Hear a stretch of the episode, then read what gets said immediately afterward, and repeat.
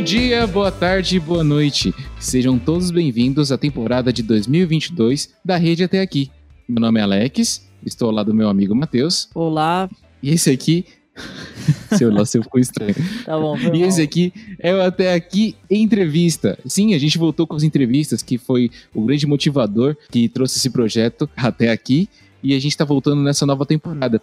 Matheus, quem que a gente vai entrevistar no dia de hoje? Cara, nessa época de Oscar e de Globo de Ouro, a gente tá Uhum. convidando aqui dois diretores responsáveis por um curta super premiado. A gente vai conversar com a Letícia Galo e com o Rodrigo Campos, responsáveis, Alex, pelo curta Resisto. Sim, exatamente. Um premiadíssimo curta que tá ganhando várias premiações aí pelo, pelo mundo todo, né? O premiadíssimo que tá ganhando muito prêmio. E a gente chamou eles para conversar sobre o que motivou, como é que foi essa questão de todas as dificuldades, principalmente porque o audiovisual é muito precário aqui no Brasil, né? Tem que vencer várias barreiras. Imagine contar uma história tão, tão bonita que é sobre o Covid-19, né? E lembrando que foi gravado em pleno começo, auge ali do, da pandemia, né? Então vale a pena dar uma chance para esse curta. Perfeito. Lembrando, pessoal, que você pode seguir a gente nas nossas redes sociais e lá a gente está produzindo vários conteúdos. Então, tem vídeos, tem playlists que já vai sair na próxima semana, se tudo der certo, conteúdos extras e a gente tá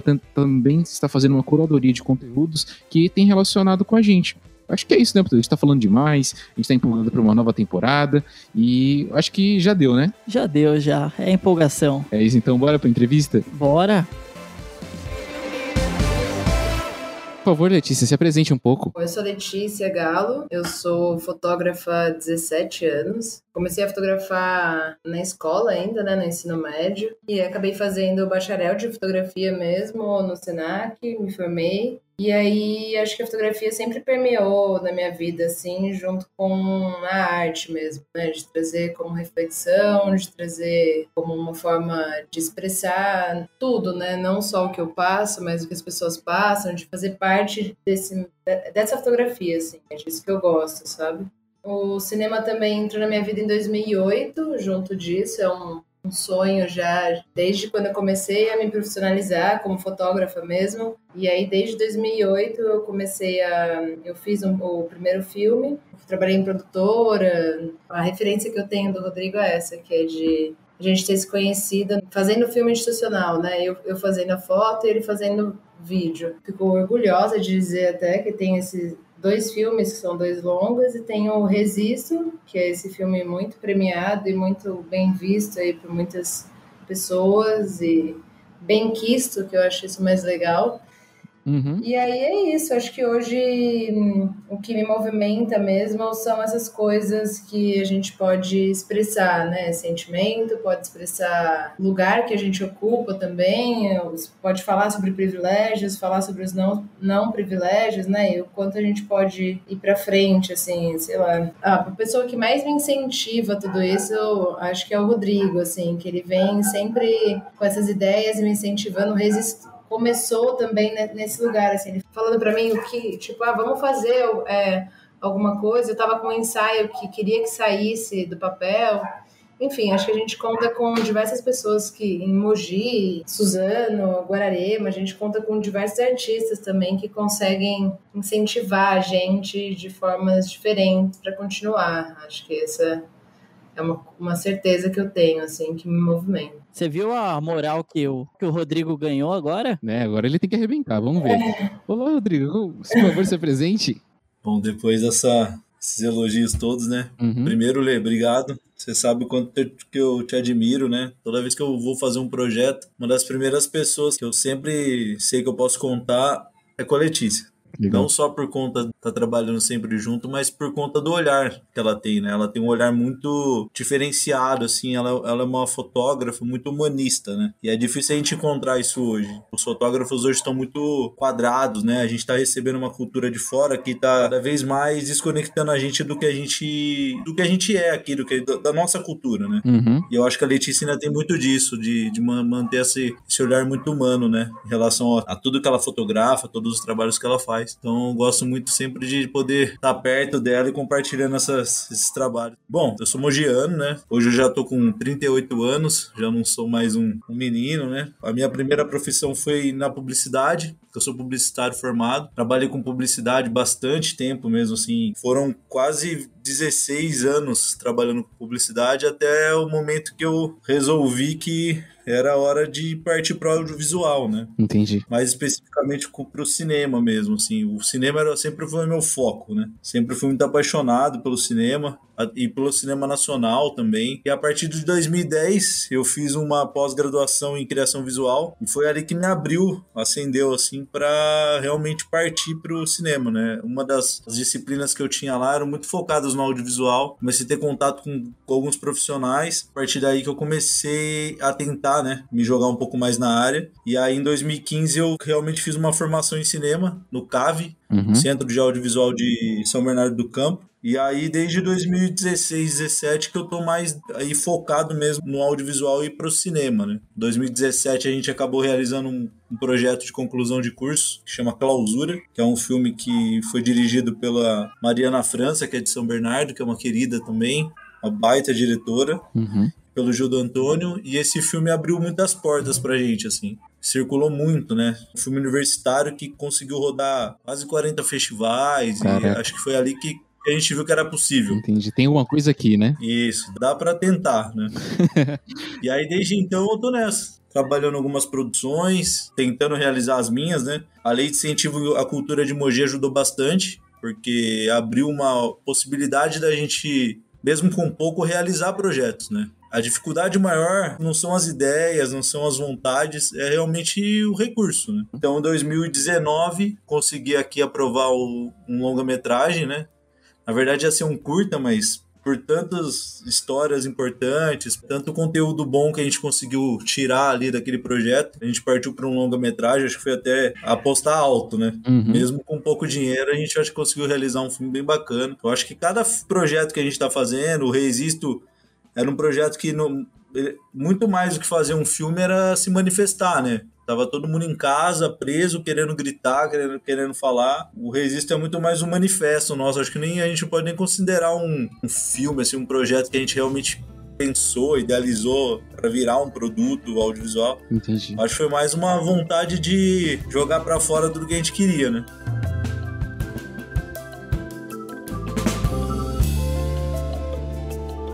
É mais esse lugar do sentir, né? Porque tá, na época que foi, quando o Rodrigo propôs, era começo de abril, então fazia 15 dias que a gente estava sem entender nada e tentando se colocar, assim. Acho que a maioria das pessoas fizeram fotos do que elas não entendiam ainda, né? Acho que hoje a gente olha para o Resisto de outra forma, né? Porque a gente olha entendendo que foi a quarentena, entendendo que foi o Covid mesmo, né? Porque teve gente que estava na linha de frente lá e fotografar isso também não foi legal, sabe? Mas só tava ali fotografando, registrando, né? Foi bem assustador na época, né? A gente parando para pensar agora, tem uma certa adrenalina de medo naquela época quando você percebe que pessoas próximas estão sentindo sintomas, estão partindo. Então, foi uma época bastante assustadora para se propor a, digamos, sair na rua ou estar em locais que poderia ser perigoso naquele momento, né? Hoje,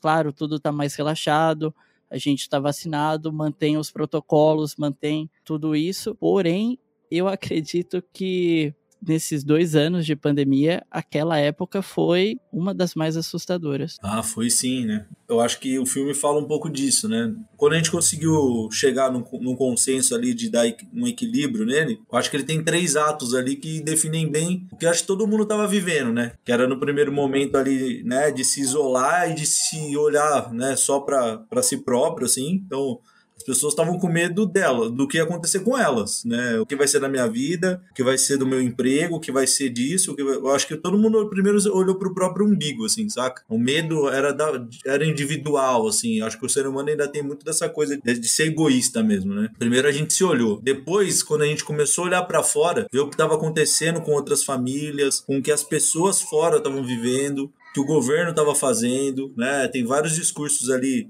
uhum. periféricos ou dos fotógrafos que estavam na linha de frente, começaram a mostrar isso, né, de uma forma tão humana assim. Então, acho que é daí a gente começa a, a realmente entender que o nosso problema não é o maior, né? Tem muita gente passando por coisa pior lá fora. Então, acho que o segundo ato do filme ele fala muito disso e aí o terceiro é começar a digerir, né? Uhum. Como a gente ainda não tinha muita informação, ainda não tinha a questão da vacina, muitas outras coisas que foram acontecendo ao longo do tempo. Depois a gente tentou digerir, né? Então é, aí é assim, pô, eu tenho privilégio, eu tô em casa, ou então, né, alguns, alguns fotógrafos ali nem tanto, né, estavam bem prejudicados por conta do lugar onde eles, onde eles viviam, tudo. Então acho que o filme naquele momento ele conseguiu traduzir um pouquinho desse sentimento mesmo. Foi um processo que aconteceu com, com cada um, né? Sim, é, com certeza. E de se indignar também, né? Esse egoísmo que ele fala, eu acho que é uma forma que a gente teve de se proteger também, né? Sim. Porque a gente estava um pouco perdido sobre o que fazer, sobre para onde correr, uma vontade de sair também. Eu tinha muita vontade de fotografar, mas eu tinha muito medo. Meu namorado é grupo de risco. Uhum. Então, desde o começo da pandemia, eu lembro que é, é até muito doido, assim, porque quando saiu que a cloroquina era um remédio que podia é, salvar o Covid. Eu tava, tipo, era uma tarde, assim, a gente tava em casa, tranquila. Quando a gente descobriu isso, a primeira coisa que vem é isso que o Rodrigo falou, é o egoísmo. Eu falei, nossa, que ótimo, porque ela toma todos os dias cloroquina. E aí depois eu falei, tá, calma, vamos na farmácia, porque ela tem remédio para 20 dias. Chegamos na farmácia não tinha mais remédio. Então, quando você pensa no coletivo, né? Então, era essa indignação, assim, tudo isso rolou quando eu tava fazendo essas fotos ainda, sabe? Uhum. Pra participar do registro, procurando quem que ia fazer as fotos. Então, é essa indignação, assim, porque apesar de, de ser natural, né? Igual o Rô fala de ser natural, esses três atos de todo mundo, é horrível, né? Porque hoje, como é que a gente tá hoje, né? A gente tá com uma variante super transmissível. E ao invés de estar todo mundo em casa, tá todo mundo fora, com um monte de assintomático na rua, e porque a gente tá vacinado, tudo bem. Então a gente, de novo, tá nesse lugar do egoísmo, sabe? É verdade. Mas é o capitalismo é egoísta mesmo. Sim, sim. É um paradoxo, e... assim.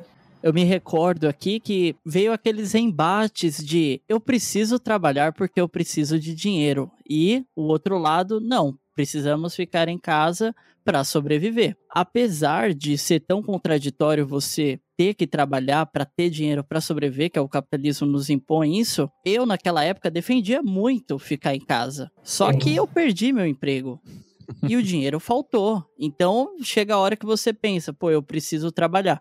Mas eu acho que a discussão não deveria nem ser essa naquela época, né? Cadê o amparo do governo para nos sustentar durante o período para vencermos e aí voltar à normalidade, entre aspas, né? O que não houve naquela época e desculpa, não não está tendo agora.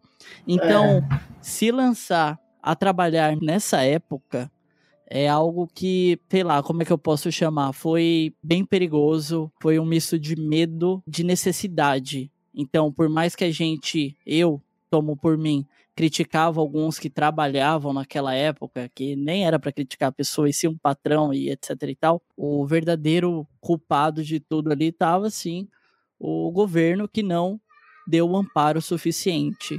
E a área da cultura, do audiovisual, do entretenimento, do teatro, sofreu bastante com isso, né? Porque precisou se reinventar naquela época. A gente conversou com diversos projetos também culturais que ficaram também. à margem. Uhum. Ficaram à margem.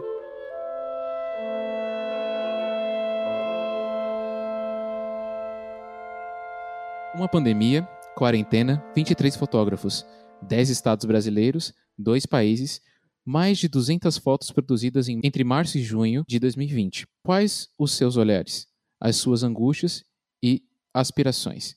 Dedicado a todas as vítimas do Covid-19 no mundo. Uma baita produção, né? Pô, com certeza. Tipo, Uma baita produção. Ele detalha ali, ali, tipo, quantidades assim que você já começa, tipo, 23 fotógrafos, 10, 10 estados, dois países, aí você vai, tipo, mais de 200 fotos produzidas. É, quem foi que criou esse texto? Da, de, foi um de vocês? Foi alguém da, da produção? Não, é a sinopse, né? É uhum. o que abre o filme, Sim. na verdade. Na hora de apresentar o filme ali, os dois primeiros minutos do filme apresenta quase todo ele, assim, né? Exato. Mas foi um textinho mais pra situar, porque assim, quando eu terminamos de montar o filme, eu tava com muito medo das pessoas não entenderem que eram vários fotógrafos, várias pessoas que estavam fazendo aquilo. Uhum. Porque eu, eu não queria colocar legenda, sabe? Entendi. Foto de fulano, cidade tal, saca? Porque as pessoas iam deixar de prestar atenção na imagem para ficar vendo quem tinha feito e aonde, da onde era a foto. Entendi. Então eu já situei no começo para as pessoas entenderem e entrarem no filme, entendeu?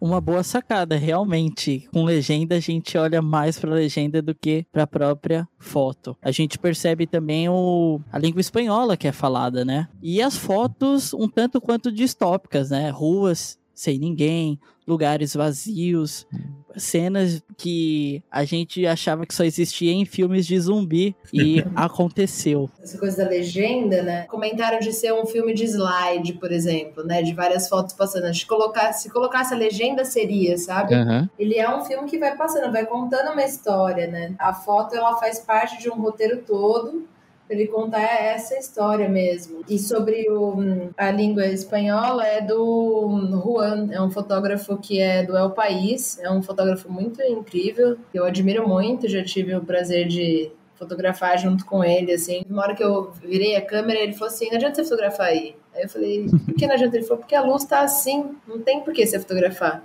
Eu falei, mas eu quero essa coisa subexposta. Ele falou, mas não vai sair nada. Eu falei, então tá. Mas é isso, sabe, de olhar. A gente tava no meio do, do mar, assim, tava em outro rolê, num rolê, de, sabe, de turístico mesmo. Uhum. De, de ser muito sensível. Nessa época do Resisto, ele tava voltando para casa dos pais, né? Ah, sim, E sim. ele é um fotógrafo documentarista, assim, ele vai para alguns países, estava na Namíbia, ele vai para alguns países que fazem algumas operações, e aí ele fica um tempo fotografando e depois faz um, um documentário com as fotografias e relatos, né, para o El País. E aí foi um presente, assim, ele ter aceitado o convite, ter feito também, porque acho que a gente consegue ter o olhar de outro lugar que não só o Brasil, assim, e perceber que essa angústia não era só dos brasileiros, apesar da essa raiva que a gente tinha ser mais nossa mesmo, Uhum. mas a angústia que dá de estar preso, ela, ela é universal, né? Isso acho que reflete um pouco nesses prêmios também que a gente ganhou, que vem pro to... tem de todos os cantos do mundo, né? Sim, com certeza. É, é, pensando assim de uma, de uma forma desde o início, assim, eu sei se vocês já contaram um pouquinho de como foi a questão de idealizar. Eu sei que a gente também sabe que artista se vira de um jeito, mas como foi? Beleza, temos uma ideia, vamos começar a executá-la. Como foi esse esse start? A primeira pessoa que eu vi fotografando dentro de casa, né, fotógrafo, foi o Guilherme Silva, que é aqui de Mogi, que ele faz o Farofa em Suzano, né, o Festival Farofa, junto com o Carlos Magno e o Pedro Chavedar, e ele tava criando coisas assim aleatórias, brincando com o que ele tinha disponível dentro de casa, sabe? Os fotógrafos estavam angustiados, né? No caso dele de estar preso, né? Mas ao mesmo tempo de estar criando, até com celular mesmo, porque ele tava fazendo fotos com o celular. Sim. E aí eu peguei e falei com a Letícia, eu falei, Lê, eu acho que seria legal se a gente conseguisse pegar um ponto de vista de vários fotógrafos, né? Você topa? Daí ela resolveu cair de, de cabeça comigo. Como a gente estava né, preso, né, teoricamente, sem muito o que fazer, assim, né, sem muitas possibilidades, eu acho que a gente deu, na verdade, uma missão, né? Procurou fotógrafos. O que eu falei para ler na época foi o seguinte: quanto mais fotógrafos de lugares diferentes a gente conseguir, eu acho que vai ficar mais, mais legal para a gente não ter um recorte só daqui, né? Da região, só de São Paulo, porque a gente estava vivendo uma coisa diferente, né? A gente era o epicentro do, da Covid. Então, tem até um fotógrafo da Paraíba, lá, o Kenyon Rogers, que ele é do audiovisual, que ele fala: ah, aqui a Covid chegou, mas não chegou assim, né? Tipo, enquanto a gente tava super desesperado aqui, lá a coisa tava diferente, né? Era um olhar diferente do que tava acontecendo. E aí a Lei começou essa busca pelos, pelos fotógrafos que ela conhecia e eu comecei a buscar outros aqui que eram do meu, do meu meio, né? Uhum. Muitos até a gente admirava, gostava muito de seguir os trabalhos na internet, mas a gente nem conhecia. Foi muito sim. uma troca de, de chamar as pessoas no, no Instagram e falar, ó, é o seguinte, eu tô fazendo um projeto assim, assim, assado. A gente queria um ensaio fotográfico, né, de fotógrafos vivenciando a pandemia, ou iso- isoladamente ou na linha de frente, e a gente queria um áudio que pudesse expressar isso. Aí colocamos algumas perguntas, assim. e para nossa surpresa, param fazer esse projeto, né? Então Sim. foi bem, bem interessante, assim, que pessoas que a gente não conhecia conheciam se interessaram e, e resolveram também contribuir com o projeto. Todos que vocês chamaram aceitaram? Não, eu mandei pra Neir Benedito, que é uma puta fotógrafa. Às vezes não precisa tentar, né? Mas. Ué, eu não já tinha.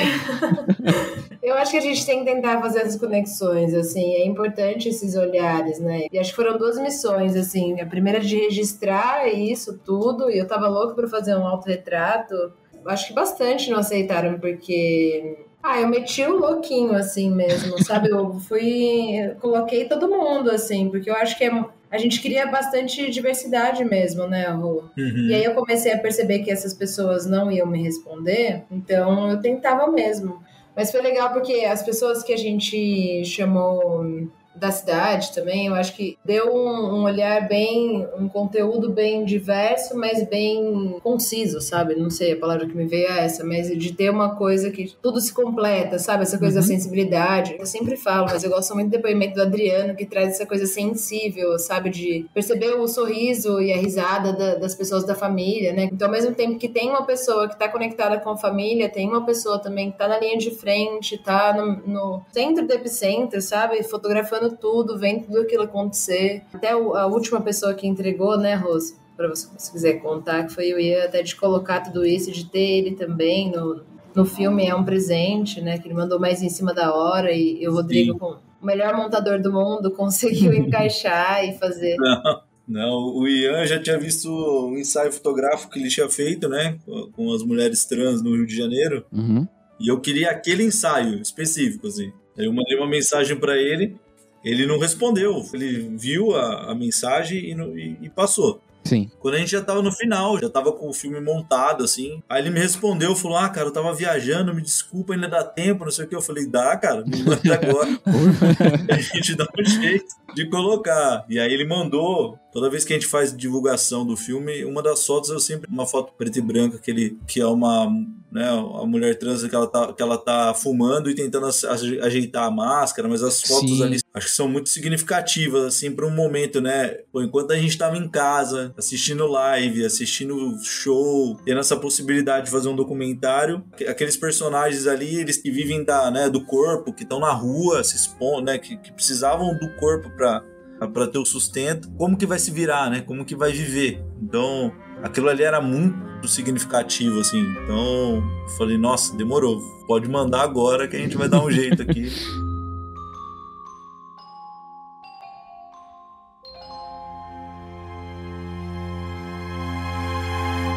Vocês receberam mais ou menos quantas fotos, assim, vocês têm de cabeça? Ah, eu acho que a gente deve ter usado uns 30% de material, acho. Caraca essa questão da apresentação de slides, né? Que também a gente já conversou aqui. Porque assim, caramba, será que tem esse, eu vou ter essa percepção também? E em nenhum momento, quando eu estava assistindo, eu tive a percepção de, de, apresentação de slides. Cada foto encaixando com a outra, assim, é, é sensacional. Imagino a dificuldade de selecionar as fotos também, demais, né? Demais, De demais. tentar montar um, como é que eu posso dizer, um storytelling, coisa do tipo. Exato, Porque isso. provavelmente vocês receberam muito conteúdo bom. De áudio também, né, Rô? Foi quanto tempo? Foi bem bastante tempo, né? É, a gente tinha pedido no máximo dois minutos de áudio, mas o pessoal. Gravou um podcast. É, se empolga, né? Com, com o momento. Então, teve gente que mandou 25 minutos de áudio. Caramba. Mas é normal. Às vezes é até é bom que tenha bastante coisa, né? Aí a gente consegue ter um material ali para poder construir uma narrativa, né? Uhum. No começo, quem tava me ajudando, um rapaz chama Marco Del Giorno, que ele é de São Bernardo, ele tava me ajudando a separar os materiais, porque ele também tava tranquilo em casa tal. E aí, quando eu conversei com ele a primeira vez, pra gente montar o filme, a ideia é que a gente tentasse pegar áudios de outras pessoas que casassem com fotos, né, que não fossem delas, assim. Em alguns momentos a gente conseguiu fazer isso, mas é, não tava dando liga, assim. Quando eu pego para fazer documentário, eu, prefiro fazer roteiro de montagem. Né? O que eu tava conseguindo identificar era realmente esses contrastes, né? As pessoas que estavam em casa, as pessoas que estavam fora, sofrendo sofrendo com o desgoverno que a gente tem e no final essas pessoas digerindo isso. Então foi ali que a gente conseguiu encontrar um caminho melhor assim para equilibrar, né? E depois que equilibrou aí foi, né? Mas aí essa questão dos slides, eu senti que algumas fotos assim, elas poderiam amplificar um pouquinho mais se a gente colocasse um, algum elemento, sabe, Uhum. nelas assim. E aí a gente escolheu algumas fotos e aí tem um profissional aqui de Mogi também que é um cineasta o Felipe Paixão, que ele tem um projeto bem interessante aqui, acho que vocês já devem ter visto, que é o Friends Group. Ele é um cara que trabalha muito com efeitos visuais, né? Uhum. E aí eu conversei com ele e ele pegou algumas. Ele falou, como a gente queria terminar rápido, né? Pra não perder o time do manifesto do filme, ele escolheu algumas imagens, algumas falou, essas aqui eu consigo trabalhar e tal. E aí ele deu aquele toque, né? Um toque assim, às vezes uma partícula, uma chama, água de chuva, Uhum. né? dá um pouquinho mais de veracidade, assim, um pouco mais de, de movimento, assim. Da dinâmica, né? Sim, não sim. deixava o filme tão travado, assim. Quando você falou assim da montagem, é assim, você acredita que, tem, que foi o maior desafio do projeto? Foi a montagem em si? Eu acho que o maior desafio foi conseguir as pessoas, né? Talvez acho que foi um dos filmes mais simples que a gente já fez. Não, não tem. Rodrigo, meu Deus. Gente, tem- isso é um bom montador falando, entendeu? Ah, entendi, entendi. Não, não.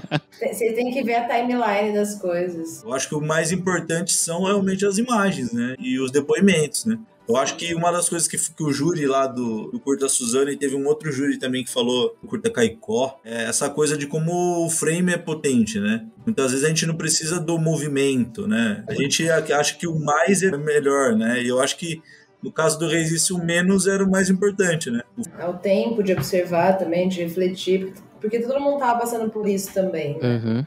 Não era uma coisa isolada, né? Olha, tem uma frase de um sociólogo alemão, se eu não me engano, Max Weber, que ele fala que o trabalho dignifica o homem. Eu nunca entendi essa frase até um dia que eu carpinei um terreno e me senti nobre depois que terminei.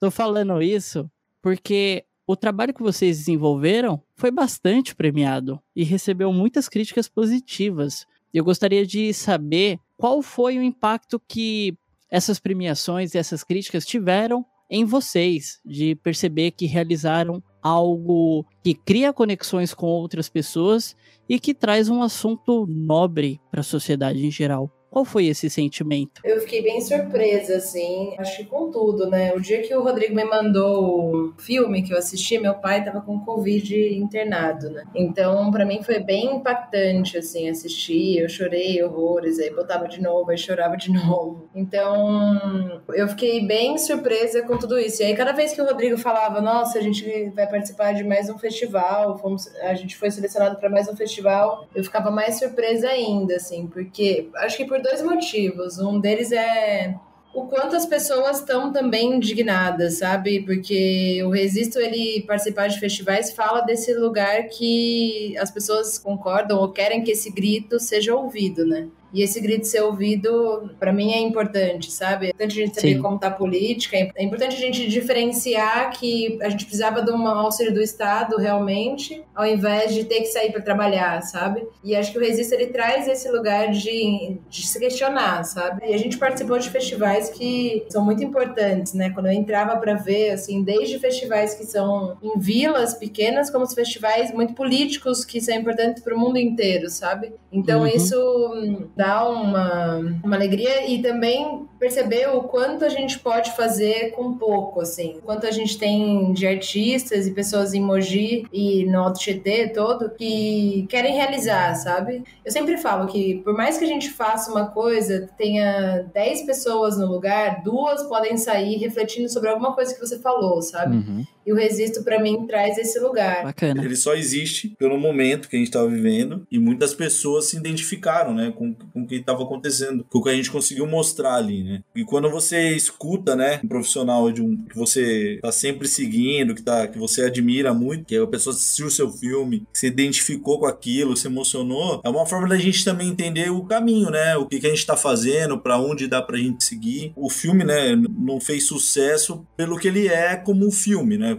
mas muito mais pelo discurso mesmo, né? Que ele precisava realmente ser dito e a relevância dele tá aí.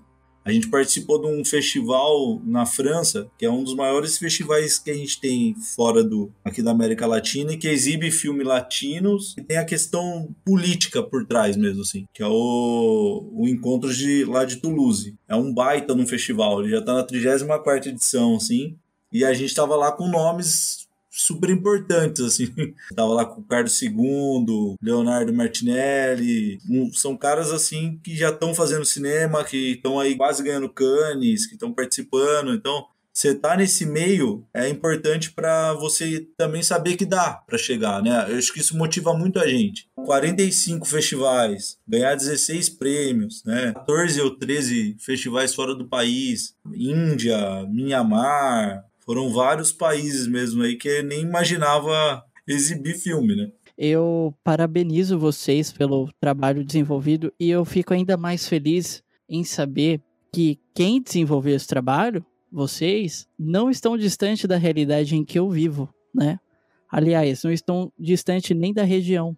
Isso só mostra que até nós que fazemos parte dessa periferia, bem afastada dos circuitos da elite de São Paulo, a gente de alguma forma consegue ir longe com um trabalho simples, bacana e que trazem um bem social, uma reflexão como um todo. Eu fico muito contente de saber que são pessoas próximas da realidade em que eu vivo.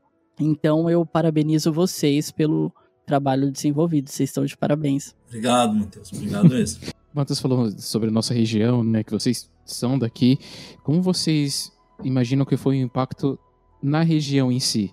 A gente exibiu no, na cultura de Mogi só, né? Aqui em Mogi e região aqui do Altietê, a gente tem um problema muito sério, né? A gente ainda precisa suprir essa necessidade que a gente tem aqui, que é a formação de olhar, né? É difícil as pessoas aqui darem atenção para produções que são realizadas aqui na região, né? A gente que é do meio, a gente acaba consumindo bastante. Eu acho que a gente deveria se unir um pouco mais, né? Isso aqui eu sempre fico brigando com a categoria aqui, porque né, quanto mais pessoas unidas aqui na região produzindo, produzindo coisas de qualidade, é, a gente consegue fortalecer o segmento. O filme que a gente fez aqui sobre a Serra do Tapeti teve muito mais repercussão porque era um filme que acabou batendo mesmo, assim, né? Tipo, no coração da galera, assim, na questão do pertencimento, uhum. era um patrimônio da cidade, então o Serracos ele foi exibido numa sessão da tarde, não foi? Acho que no aniversário de Mogi. Sim, exibido na, na TV aberta. Um... Isso é muito doido para mim. Assim, imagina se isso fosse uma coisa recorrente. Imagina um curta, um curta ou um filme, um longa é, sendo exibido na numa uma TV diário, por exemplo, com uma certa frequência, sabe? Por exemplo, eu vejo, meus irmãos veem que é um filme da região que está sendo exibido ali, por exemplo, numa TV diário, dá um clique na minha visão. Pô, é possível, sabe? As pessoas muitas vezes elas não acreditam que essas janelas que elas já existem, que elas podem ser ocupadas por esses olhares regionais, né? Por que não os olhares também periféricos? A gente não pode desistir, sabe? Uhum. É perceber também que são duas vias. Então a gente tem que conquistar lá fora para as pessoas verem aqui dentro, ao mesmo tempo que tem que ter uma formação aqui dentro para que entenda o que, que é que pode ser visto lá fora, sabe? Qual que é a, uhum. a relevância, né? Do dos projetos serem produzidos e não terem janelas de, de reprodução. Então, isso são espaços que a gente não consegue, não consegue ocupar, assim. Eu acho que é por isso que muitas vezes as pessoas não, acabam não conhecendo, sabendo o que está sendo realizado aqui.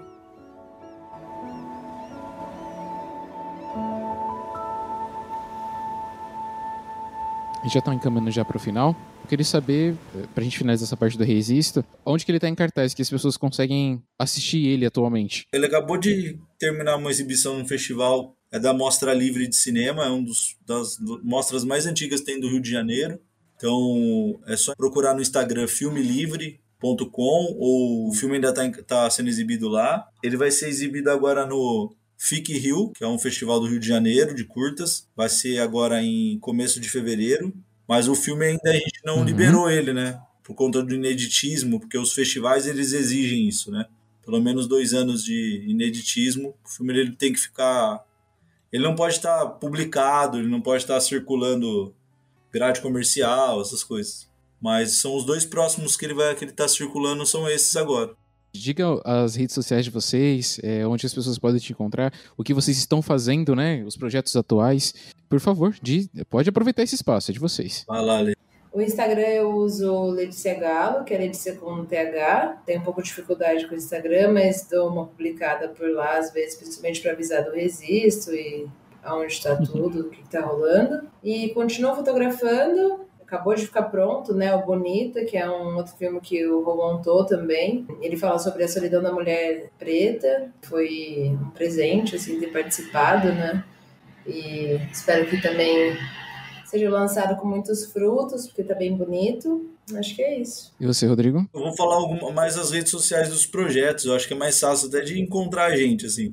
Existo, como ele não, não é um filme que a gente acabou lançando, né, por com rede social, as coisas a gente divulga mais nas redes né, particulares. Eu tô no Instagram lá com Rodrigo Campos, ou RF Campos, Facebook tô lá também como Rodrigo Campos. As redes sociais dos projetos, a gente tem o Serraquios Doc, é para todas as redes, Serraquios Doc no, no YouTube, Instagram, Facebook, e tem o site também do Serraquios, serraquios.com.br. E tem um projeto além do Bonita, né? O Bonita é um projeto lá de, do ABC, que também foi realizado pela Mariana França, foi diretora também do Clausura, né? Que eu tive a oportunidade de participar. É um filme que tá bem bacana, acho que logo logo ele tá, tá seguindo uma carreira, uma trajetória legal aqui também no, na região e, e fora do país, porque é um, é um assunto muito relevante, muito importante. E teve um projeto que a gente produziu no final do ano passado, né? Que é o Nunca Estarei Lá, é um curta de ficção que a gente realizou também com Leite Incentivo à Cultura de Mogi. E, sei lá, acho que foi um dos projetos mais audaciosos aí que, que eu, pelo menos, tive a oportunidade de, de produzir, né? Se Deus quiser, aí vamos, vamos abrir portas com ele também. Para os nossos ouvintes, eu vou deixar todos os links lá no nosso link da bio. Tem todos os links dos filmes e das redes sociais, tanto da, da Letícia quanto do Rodrigo, e aí vai ficar mais fácil para você conseguir encontrar tudo num lugar só e vai dar tudo certo. Prazer conhecer vocês e assistir o Resisto. Muito feliz em saber que são pessoas do Alto Tietê, né? Foi comentado anteriormente. Realmente, se o governo investisse mais em divulgação, incentivo, seria muito melhor. Então, eu espero que quem esteja ouvindo aqui tenha o prazer de ter acesso futuramente ao curta e aos trabalhos dos diretores aqui. Obrigada pelo convite, que vocês também continuem com vida longa ao projeto de vocês. Obrigado. Que continue fomentando e divulgando tudo isso, né? Porque se não tivesse a divulgação, a gente também não fazendo a parte de cada um, assim, fazendo mais que a parte de vocês, né? Então espero que vocês consigam aí resistir, resistir aí com o projeto. com certeza. Né? Com certeza. Eu brinco com o Matheus que a cada temporada a gente tenta se renovar de uma forma, renovar espírito. Às vezes a gente tem físico, mas não tem cabeça. Às vezes a gente tem cabeça, mas não tem físico. Mas é um projeto que a gente tem muito carinho que a gente não vai, vai largar fácil, não. Eu, Alex Américo, junto com o Matheus, Agradecemos você, Letícia e Rodrigo, por contar a história de vocês até, até aqui. aqui.